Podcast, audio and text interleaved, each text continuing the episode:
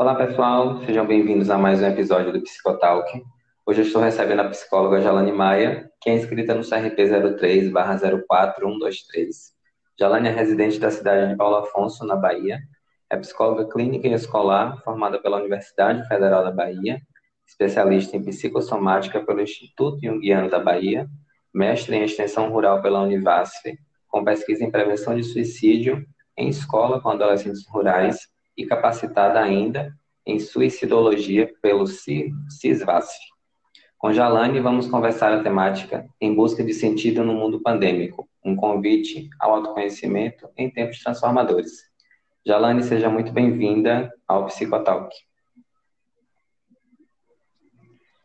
Obrigada, Ilailson. Gratidão pelo convite.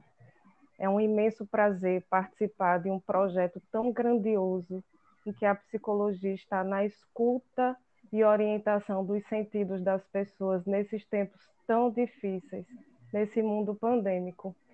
E ainda mais a grande oportunidade dessa ciência sair dos muros acadêmicos, sair do consultório e adentrar na casa das pessoas, fazendo uma transposição né, desses muros e levando o saber científico para a população num diálogo super importante entre a ciência e a vida e o que eu penso fazer, né, essa retroalimentação positiva necessária que tanto nós precisamos estar bebendo desses conhecimentos nesses dias atuais. Muito obrigado a você pelo sim, né, ao nosso convite. E aí, Jalane, para que a gente possa começar, gostaria que você falasse um pouquinho sobre esses tempos transformadores que está hoje explícito em nosso, tí nosso título aqui, né? O que seriam estes tempos transformadores? Então, Ilailson, eu coloquei esse título e coloquei a palavra transformadores de uma maneira proposital. Se a gente for desmembrar a palavra, ela vai criar uma ambivalência no seu sentido, né?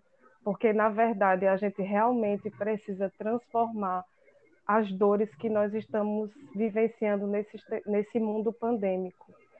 E que, e que tempos transformadores que a gente precisa transformar essas dores são esses, né? Que tempos são esses? A pandemia ela alterou a rota de vida de muita gente e isso de uma maneira global. Muitos planos foram parados, projetos de vida foram estagnados, adiados, viagens, estudos, formaturas, casamentos, trazendo muitos lutos inesperados na vida de muita gente. A gente observa também o desemprego, a recessão econômica, como também a vulnerabilidade e violência de populações específicas como negros, indígenas, mulheres, crianças, idosos, população LGBTQI+, e uma mudança extrema na forma de lidar com o tempo, com o espaço e principalmente com o trabalho. Muita gente está tendo que lidar com o home office de forma obrigatória, sem ter ao menos uma experiência com isso. A gente teve que fazer isso de forma muito rápida. E todos esses acontecimentos geraram muito adoecimento nas pessoas. É, houve um adoecimento coletivo no âmbito emocional e psiquiátrico, trazendo aumento das doenças emocionais como estresse, depressão, medo, angústia, toque, né, que é o transtorno obsessivo compulsivo, o transtorno do estresse pós-traumático. E tudo isso acometeu muita gente dentro de uma perspectiva global. É, e aí você traz uma, uma fala que parte de uma realidade que é realmente importante de ser questionada, né? Fomos abastecidos aí de muitas dúvidas, de muitas incertezas e anseios que são advindos da pandemia, desse mundo pandêmico que a gente está vivendo. Sabemos que conviver com estes sentimentos, inclusive do medo, o, o a angústia, a incerteza, são sentimentos também que, que são benéficos para a nossa saúde mental. Eu gostaria que você falasse um pouco sobre esse convívio né, com estes sentimentos, como a tristeza, a dor, o medo e afins, o que é que as pessoas devem saber ou executar para lidar de forma suficiente com estes sentimentos? É uma pergunta que ela é complexa, ela, ela engloba duas perguntas e uma pergunta. Você está ciente disso? Você que elaborou? É bem, bem importante essa pergunta, porque a tristeza, a dor e o medo são sentimentos muito importantes para a manutenção da vida e do nosso equilíbrio psicológico. Porém, eu observo que há uma demonização desses sentimentos, uma não aceitação dos mesmos como componentes importantes para o psíquico e estabilidade das nossas emoções, porque a gente vive numa sociedade muito hedonista e que busca sempre o prazer imediato em tudo, o prazer pelo prazer, a recompensa. Daí o motivo de tanta dor, de tanta angústia, pois as pessoas elas não têm o exercício de lidar com essas emoções como medo, dor, tristeza, elas se sentem frustradas, desamparadas e perdidas.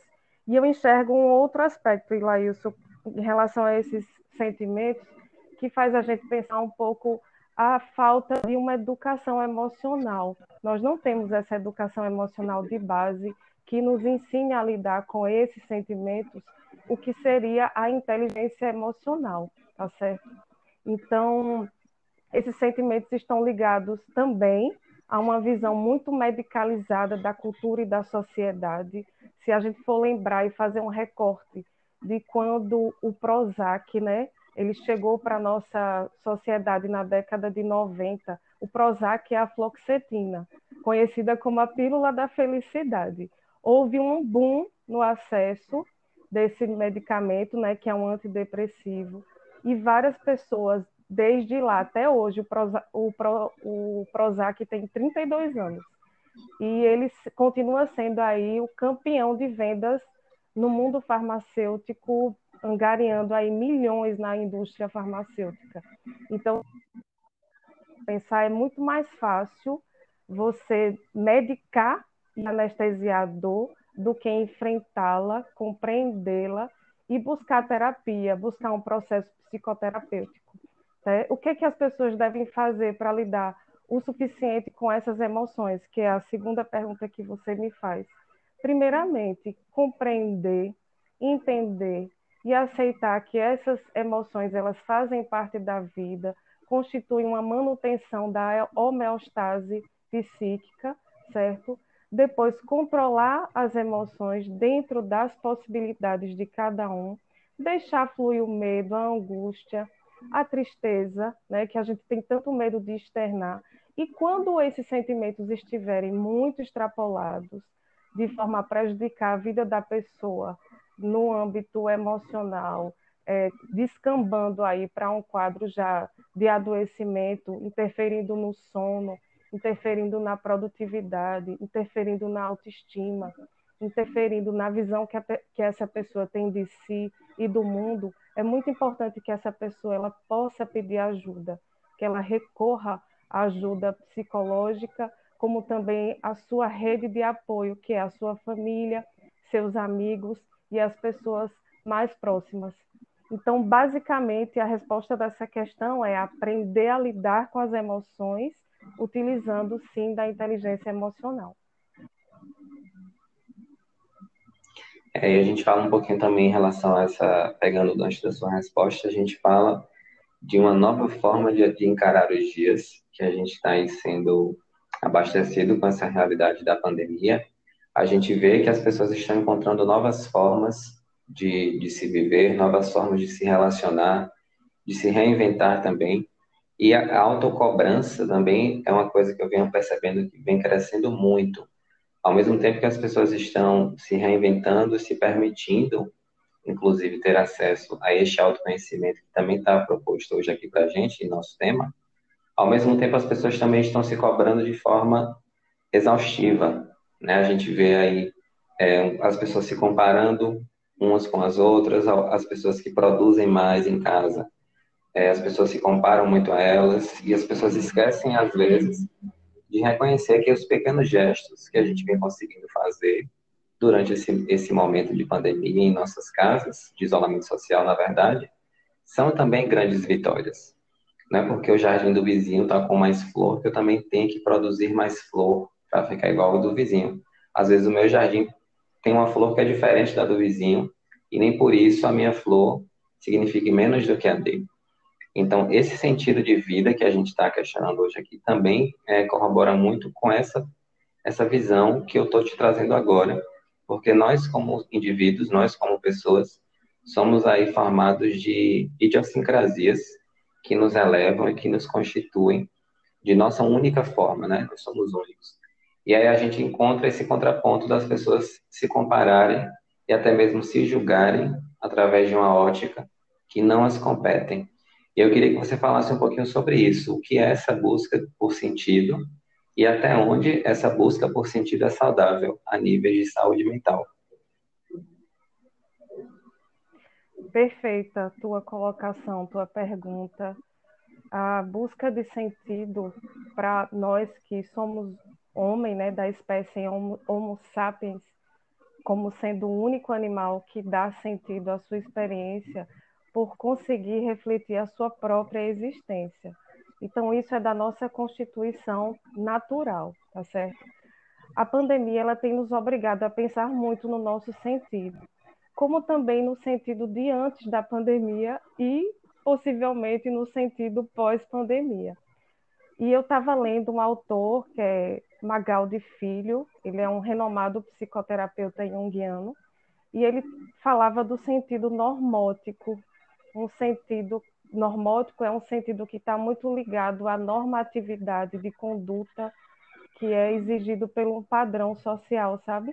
e o padrão social de antes, antes da pandemia, e eu corroboro em dizer que agora, também na atualidade, é um padrão ligado a controle, controle do tempo, controle de si, dos comportamentos, formalidades específicas, uma sociedade de alta performance em que nós precisamos produzir, produzir, empreender, acumular dinheiro, mostrar, aparecer, e uma sociedade que tem gerado muitos adoecimentos.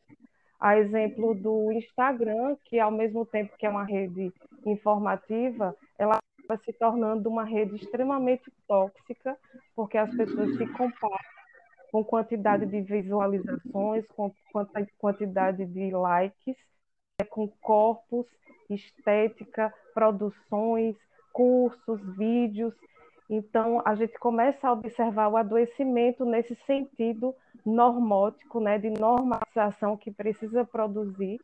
E a gente está observando isso também nesse mundo pandêmico, a necessidade extrema do empreendedorismo, que eu não condeno, porque as pessoas também precisam se reinventar, elas precisam ganhar meios econômicos de sobreviver, já que tantas pessoas perderam suas rendas e perderam seus empregos mas eu coloco numa perspectiva de isso não virar uma escravidão, sabe, Lailson? É, a gente olha o Instagram, a gente vê aí uma pandemia de vídeos, vários especialistas é, explicando a pandemia.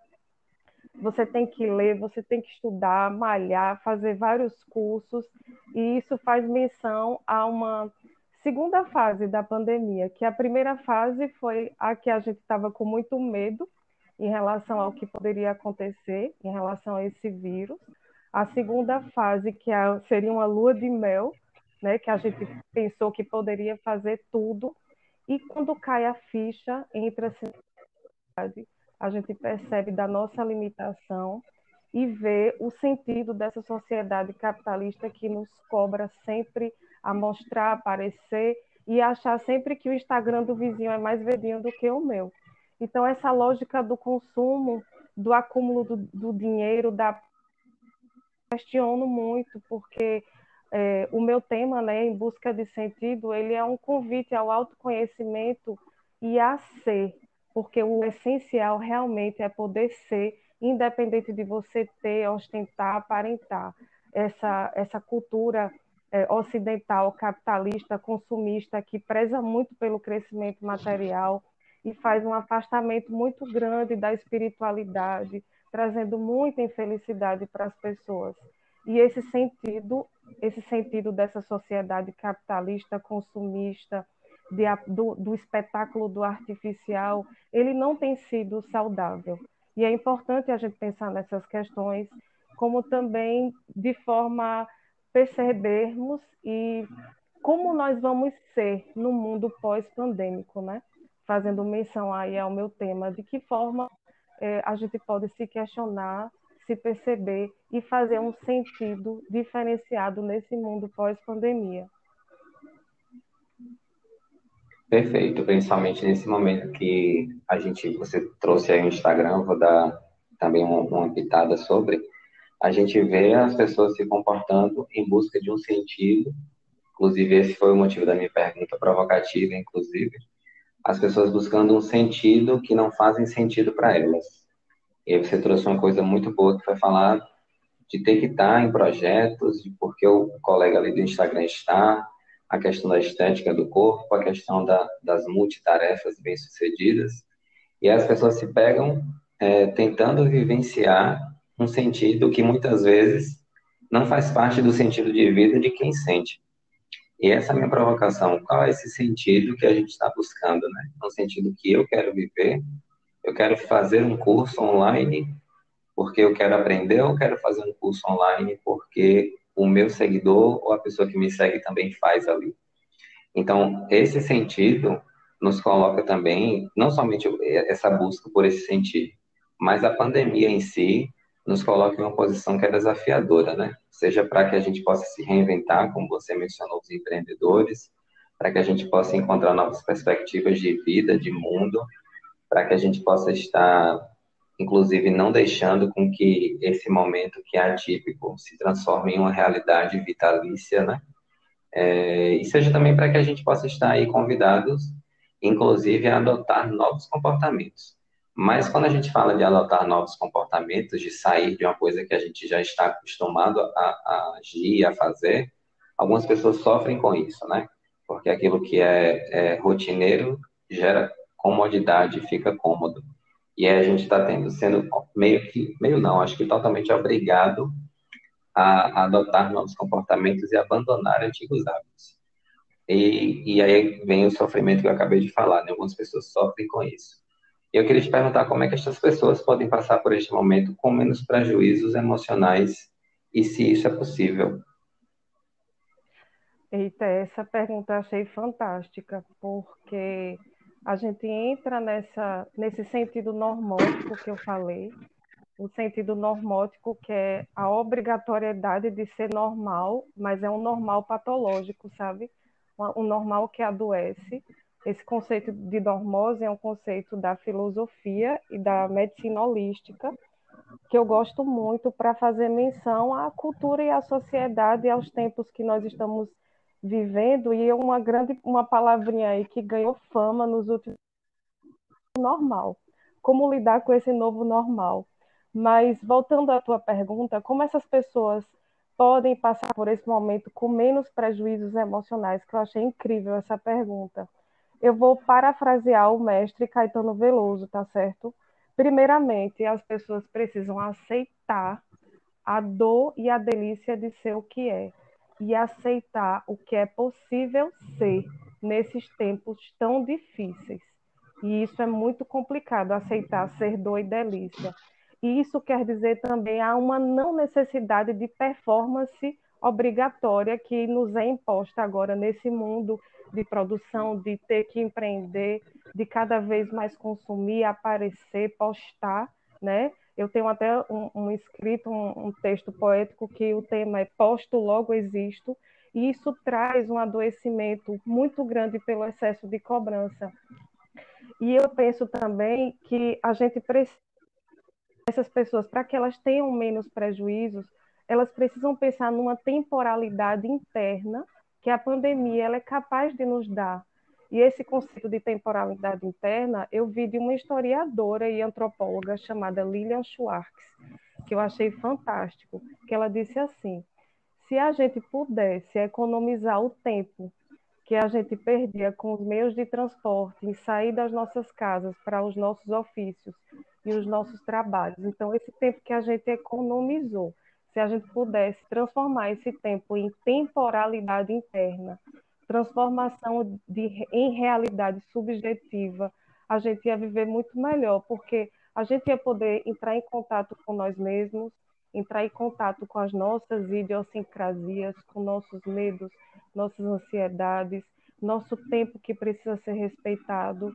Né? Se a gente pudesse usar esse tempo para ler um bom livro, sem tanta pressa, sem a pressa do mundo pandêmico de produção, se a gente pudesse usar esse tempo para tomar um banho bem demorado, fazer a hidratação que precisa fazer, cuidar do asseio do corpo, é? escutar a música que você gosta, refletindo nessa música. Então, esse tempo subjetivo interno, eu acredito que deverá ser a luta de cada um, porque nessa luta coletiva de fora do sentido normótico de competição, de aparência, de buscar a sua sobrevivência, é um sentido muito adoecedor. E esse tempo subjetivo é o tempo interno, é o tempo que cada pessoa vai precisar lutar para conseguir, independente do tempo de pandemia, é o seu tempo. Então, que tal economizar? Eu economizei de ir para o meu trabalho porque estou em home office, mas será que eu estou usando esse tempo ao meu favor? Será que eu estou usando esse tempo que eu gastava para sair em prol de mim, de cuidar de mim, falando numa perspectiva de autocuidado, de autoconhecimento, de aceitação das minhas dores, né, de conversar com pessoas que me entendam, que não sejam pessoas tóxicas, de produção e rede de afeto, porque a pandemia também nos ensinou a pensar que distanciamento social ele não significa distanciamento afetivo. Então, mesmo distantes das pessoas, fazendo distanciamento social, a gente pode fazer o vínculo do afeto, né, através das telas, através das mídias, e isso acrescenta no nosso tempo subjetivo, no, no nosso acréscimo de autoconhecimento, no nosso bem-estar e na perspectiva do auto. Perfeito. É, e você trouxe um, um, exemplo agora na sua fala que me remeteu a um episódio que eu passei logo no início do Psicotalk, na, no período de divulgação do projeto, eu concedi algumas entrevistas para alguns colegas da mídia, e aí me veio uma pergunta assim que eu nunca esqueci essa pergunta porque me colocou inclusive no para fazer ocupar o lugar de tamanha responsabilidade que se é estar aqui, por exemplo, hoje falando para as pessoas que vão nos ouvir, né, que estão nos ouvindo. Eu recebi uma pergunta assim: como é que no meio da pandemia, no meio dessa desse vulco-vulco imenso que a gente está vivendo, como é que você conseguiu criar um projeto, como é que você conseguiu criar um podcast? E me deu até, aí a pessoa falou, né? Me deu até vontade também de criar um. Essa pergunta me deixou assim parado no ar por uns 10 segundos, porque eu, eu vi na minha frente ali acontecer exatamente essa busca de realidade que por, por vezes não faz parte daquilo que eu sou, né? É, jamais a gente jamais pode viver o ônus, inclusive, de uma realidade que não me compete. E eu, e eu retruquei a pergunta e fiz assim: por que você quer criar um podcast? E aí a pessoa não soube me responder porque ela entrou em contato exatamente que ela não queria criar um podcast, porque ela queria. Ela queria criar porque ela viu ali na falsa realidade dela de que a gente tem que ser produtivo todo esse momento. Né? E foi um momento assim que me marcou muito, porque coloca exatamente no ponto que a gente está conversando hoje. Né? Essa, esses novos comportamentos, essa forma de se reinventar, essa forma de, de dar propósito às coisas que antes da pandemia é, a gente não dava mais, não tínhamos mais propósitos de estar juntos em família, de fazer as nossas refeições à mesa, é, sem celulares ali envolvidos, de estarmos com os nossos amigos pessoalmente, dar valor a isso. Então, agora, até para essa forma de se relacionar, existem novos propósitos. E, e a, para além da gente pensar nesses no, novos propósitos, a gente precisa também colocá-los em prática, né? E isso faz parte também dessa, desse autoconhecimento que você também trouxe como uma ferramenta até mesmo de vida, né? É, para que eu possa reconhecer as possibilidades e, e, praticar novos propósitos, eu preciso me conhecer.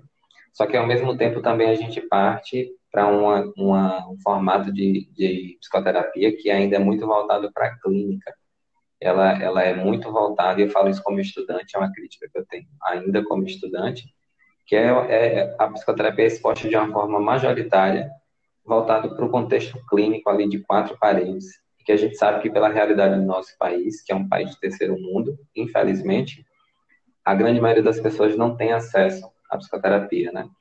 E aí eu queria que você falasse um pouquinho sobre isso. É, para além da psicoterapia clínica, né, que é esse formato mais contextualizado, quais são as ferramentas que as pessoas podem ter acesso para exercitar ou até mesmo buscar o autoconhecimento aqui em questão?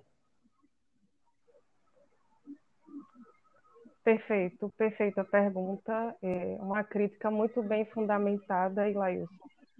Eu tenho uma amiga que ela fala que gente estudou juntas lá no mestrado em Petrolina e ela falava que Jalane deveria ter grandes estádios de futebol com vários psicólogos atendendo a população. A psicologia não deveria estar restrita aos consultórios, e sim acessível para o povo.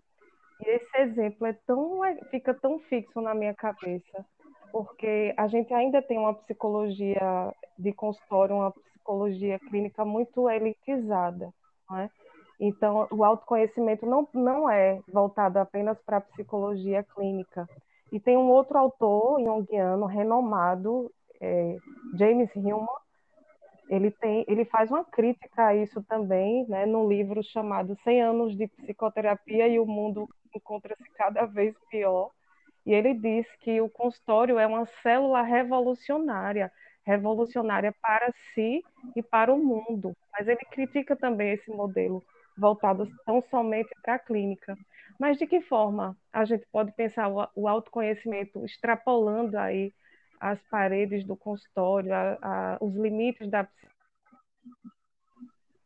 eu costumo dizer que o autoconhecimento é um processo muito caro, Ilailson é muito caro do ponto de vista emocional, do ponto de vista financeiro, do ponto de vista histórico, cultural. E ele não é e não deve ser exclusivo da psicologia clínica. É caro do ponto de vista emocional porque ele é doloroso no processo de cair as máscaras, da pessoa encontrar suas sombras, de a pessoa ter passado por uma grande experiência de sofrimento e dor na sua vida e a partir dessa grande experiência de dor e sofrimento, ela encontra um sentido de vida, não é? Você foi, você deu o exemplo de você que em meio uma pandemia você construiu um belíssimo projeto, não é?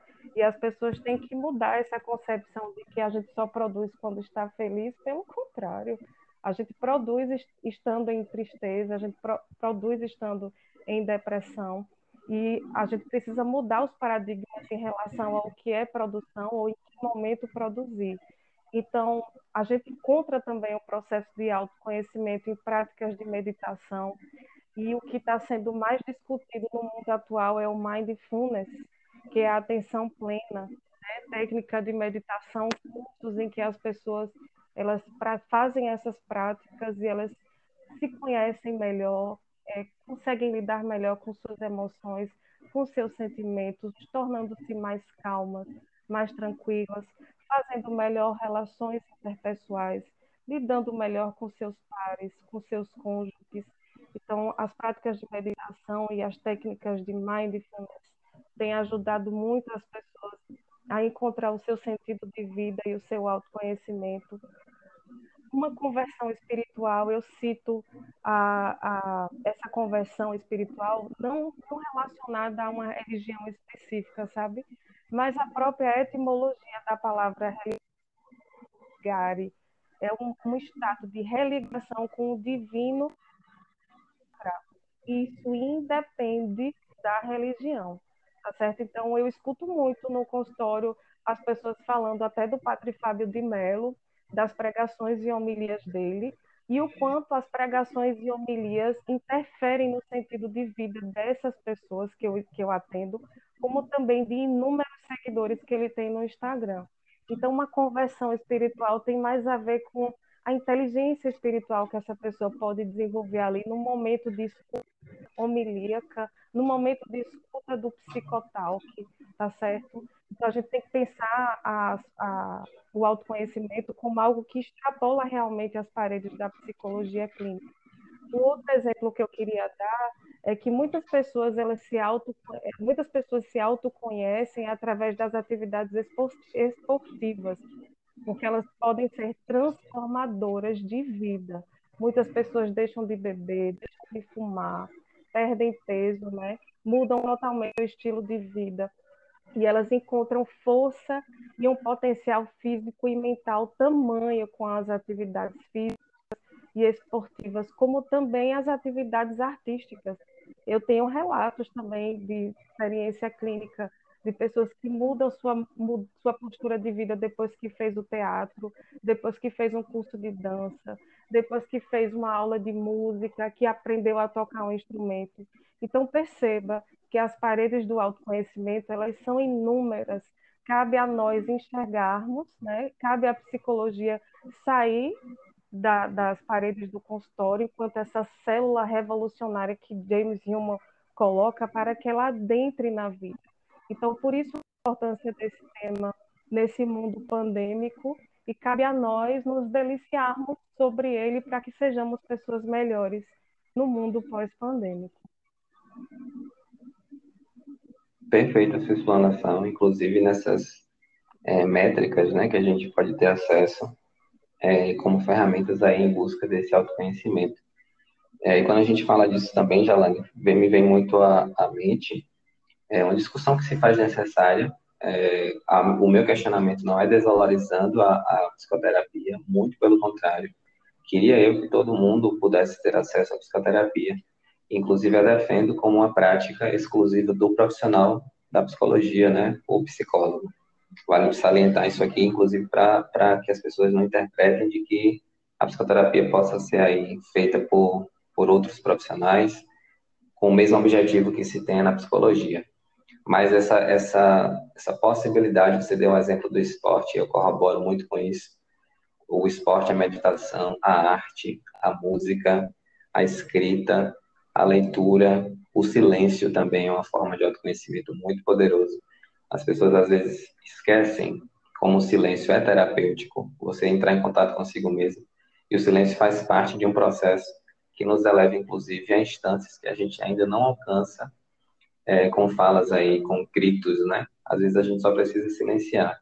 Então, as ferramentas desse autoconhecimento é, é importante se, se mencionar aqui, para que as pessoas entendam que, que para que a gente possa ter acesso a esse autoconhecimento, às vezes a gente só precisa se permitir a isso. Né? Às vezes a gente vê alguns diálogos, e eu estou num contexto clínico aí de estágio final na universidade, eu vejo muito isso, inclusive, de colegas é, para que a gente possa melhorar de vida, a gente tem que fazer terapia. É uma boa, é uma boa. Mas você está fazendo a terapia consigo mesmo desde quando? E essa terapia consigo mesmo que eu digo é exatamente essa permissão de você é, poder enxergar as possibilidades ao seu redor, de poder mudar seus comportamentos, como eu disse no início, né, um novo convite a, a adotar novos comportamentos, para que a gente realmente exercite não apenas um autoconhecimento visado no que a sociedade espera ou no que a sociedade queira da gente, mas principalmente no autoconhecimento que nos permita ser a delícia de ser quem a gente é, como você mencionou, mas que a gente também pense muito nessa coletividade, né? na famigerada empatia, que o autoconhecimento, inclusive, nos permite a praticar as nossas ações, inclusive pensando nos outros. E aí, nessa, quando a gente fala dessas esferas, é, dessa prática psicológica que ainda é muito elitista, tem uma outra crítica a fazer, inclusive, para profissionais já formados, psicólogos mesmo, por uma prática ainda que é muito elitista, por uma prática que, que tem cunho racista. Não há mais espaço para práticas de psicólogos que enfatizem a autoestima como voltado apenas para pessoas brancas. Não há mais prática para condutas é, e, e ações que desrespeitem aí os grandes movimentos sociais que a gente está é, vivendo e presenciando, não há mais espaço para que os psicólogos fiquem em arestas sociais que não diz mais respeito com a realidade de mundo que a gente está vivendo, né? E essas esferas sociais passaram a ser companheiras da gente nesse momento de pandemia, seja o contexto político, social, familiar, o íntimo e até mesmo o afetivo. Né? Não há mais espaço para essas condutas, esses comportamentos que não seja aí permeado nos princípios da empatia praticada e não apenas verbalizada, né? Porque a gente vê as pessoas falar de empatia, mas a prática vem sendo um pouco aí exclusa. Eu queria te perguntar como é que você enxerga a importância deste momento de mundo que a gente está vivendo, inclusive sendo promissor para a prática de uma psicologia mais inclusiva e que comece a partir dos psicólogos. Eita, Ilailson, essa pergunta ela me arrebatou, viu?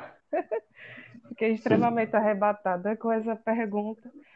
E assim, grande, é a grande chave, né? Nós precisamos estar atentos ao chamado coletivo. O chamado individual que remete ao chamado coletivo nesses tempos transformadores em que precisamos transformar nossas dores, entender e aceitar o convite transformador desse autoconhecimento. Esse autoconhecimento está batendo na porta de todo mundo, por isso é um chamado coletivo. Algumas pessoas vão pegar o convite e vão rasgar, outras pessoas vão colocar embaixo do tapete, outras pessoas vão jogar fora e outras pessoas vão acolher esse convite, aceitar esse convite e entrar numa viagem, aquela que eu considero a viagem mais bela de todas, que é a viagem rumo a si mesmo, né? E para a psicologia junguiana, esta que eu trabalho, que defendo, que estudo, nós precisamos estar atentos a esse chamado, né? Que seria uma, uma missão, uma espécie de missão. De usar muito esse termo missão para não ficar num sentido religioso, mas um chamado que cada pessoa tem e que eu acredito que a pandemia ela bateu na porta com esse chamado de cada ser do mundo. E aí eu vou citar agora a fala de uma psicóloga que é Soraya Carvalho, ela é fundadora e coordenadora do Núcleo de Estudos e Prevenção do Suicídio lá em Salvador. Eu tive a oportunidade de estar numa discussão com ela na semana passada e ela disse o seguinte, Lailson, a pandemia proporcionou, proporcionou a maior crise da existência da humanidade.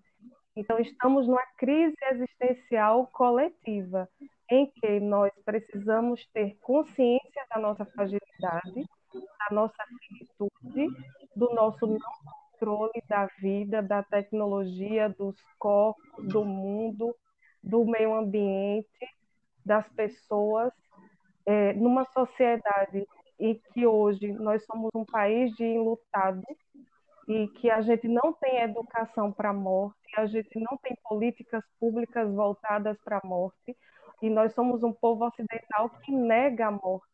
Então, por isso estamos sofrendo tanto, tá certo? A gente também deve pensar na consciência da nossa sombra, que a pandemia trouxe à tona, os nossos medos, nossas angústias, nossas potencialidades. Então, veja quanta consciência ela está trazendo, batendo na porta aí da cabecinha das pessoas. A consciência das nossas emoções e a pandemia dessas emoções, o descontrole, a instabilidade dessas emoções, a consciência do nosso corpo e, e como nós devemos cuidar e tratar da melhor forma, se alimentando bem, consumindo o que nos faz saudável, se relacionando com pessoas que também sejam saudáveis, a consciência das, das nossas relações interpessoais. São muitas consciências que nós precisamos desenvolver. A consciência das nossas finanças. Muitas pessoas estão em desequilíbrio e desarmonia financeira, como eu falei anteriormente, porque perderam sua fonte de renda. A consciência de uma inteligência espiritual que não necessariamente está ligada a religião, a instituição religião específica, não é? mas algo que faça você se ligar a um sagrado, a uma crença que te, que te transpõe, que te transcende e que faça você manter uma conexão com a vida, não necessariamente um Deus específico. Tem gente que acredita na força do universo, acredita na força da natureza. Eu não posso dizer que a pessoa não tem espiritualidade. E daí a grande questão que você coloca ah, em a psicologia ser mais inclusiva, e eu penso que dentro dessa inclusão, a saúde mental ela saiu dos porões nesses cinco meses de pandemia, Ilailson. A saúde mental sempre foi vista com muito preconceito. As pessoas ainda dizem que, até hoje, acredite, e você deve ter escutado, falam que ir para psicólogo é coisa de doido. E esse, esse velho clichê paradigmático quer dizer que existe muito preconceito em relação à saúde mental. E nesses cinco meses de pandemia, o que a gente mais vê são discussões, lives, né? os professores, os acadêmicos, os grandes cientistas fazendo lives, acessando a população. Então, a saúde mental, ela saiu dos porões, sim, do preconceito, está sendo alvo de discussões nas mesas de, de, jantares, nos almoços em família, nas lives diárias do Instagram, mas, segundo a visão de Soraya Carvalho, que eu citei há pouco, ela precisa chegar na sala de estar, e para ela chegar na sala de estar, mezanino, nas instâncias mais altas de uma casa, é preciso haver políticas públicas de acessibilidade a essas populações, para que a gente possa acessar as pessoas de fato. Então, a saúde mental ela está muito discutida e debatida, mas para ela ser efetivada, executada e para que ela possa existir, tem que haver política pública para que a psicologia ela seja mais inclusiva, para que o autoconhecimento ele, ele seja acessível às pessoas das populações, como eu falei no exemplo, né, de ter grandes estágios com vários psicólogos atendendo as pessoas nas suas necessidades mais básicas. Nossa, muito bom a sua resposta.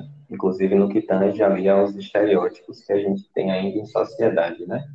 A psicologia, como você trouxe, a psicoterapia é para quem é doido, a psicologia é para quem é maluco. É, isso me entristece, porque a gente sabe que tem uma constituição aí que é estrutural, né? É advinda de muito tempo atrás, até pela reforma psiquiátrica que, que se aconteceu. É, mas principalmente o que me entristece e me preocupa ainda mais do que isso é ver que o, o além do, do, da psicologia da psicoterapia ser taxada para gente doida, entre aspas, é aquela psicologia, a psicoterapia que é voltada apenas para quem é rico, porque as pessoas também dizem isso. Psicoterapia para quem é rico, para quem tem dinheiro. E o que me preocupa é ver profissionais psicólogos fomentando isso em sociedade a partir de seus comportamentos. Essa é a minha crítica, sabe? De ver profissionais aí, é, por sua conduta, por suas condutas equivocadas, por suas faltas de condutas também, que isso é o mais importante de mencionar hoje, porque para além de não se ter uma falta de uma, uma conduta equivocada, a falta dessa conduta também fala muito em sociedade. E aí a prática desses profissionais que inclusive fomentam de que a psicologia realmente é voltado ali para quem tem dinheiro, né, para um, um movimento elitista, a partir de comportamentos e a partir de posições. Isso me preocupa bastante, mas a sua resposta foi maravilhosa, era nesse ponto mesmo que eu queria chegar. É, e aí, Jalana, eu te agradeço por você ter feito parte de hoje aqui com a gente no Psicotal, que ter abrilhantado aqui o nosso projeto com sua participação. E a casa fica muito aberta para você voltar quando você quiser, tá bom? Ô, oh, querido, eu, eu não acredito que nosso bate-papo já acabou. Eu fico feliz, eu fiquei muito feliz com o desenvolvimento dessa temática. Eu achei as perguntas incríveis, conforme eu mesma já tinha te falado no particular. Esse projeto é um projeto muito grandioso desde a sua tradução, Psicotalk, né? É a psicologia que conversa. E fazendo um link com minha fala inicial, é essa psicologia que precisa ser acessível às populações. Então, não sei se você tem muita noção da, do grande portal de solidariedade, de humanidade e de abertura também espiritual que você tem feito aí no universo através dessa psicologia que conversa, que é o psicotalk. Então, eu me sinto muito lisonjeada, agradecida, infeliz, muito feliz em poder ter batido esse papo com você, viu, Ilailson? Você tem a minha enorme gratidão. Muito obrigado. E o psicotalk é exatamente esse lugar de fala, né? Vamos falar de psicologia, mas vamos, mas vamos também, principalmente, é, abrir as portas para que todo mundo e a grande maioria de pessoas possam ter acesso. Mais uma vez, muito obrigado, Jana. Obrigado a vocês também que estão aqui conosco. Na próxima semana estaremos aqui com o psicólogo Lucas Zacarias, lá de Belo Horizonte, para falarmos sobre mudanças de hábitos e estilo de vida como aliados da saúde mental. A gente se vê e a gente se ouve. Um grande abraço e até lá.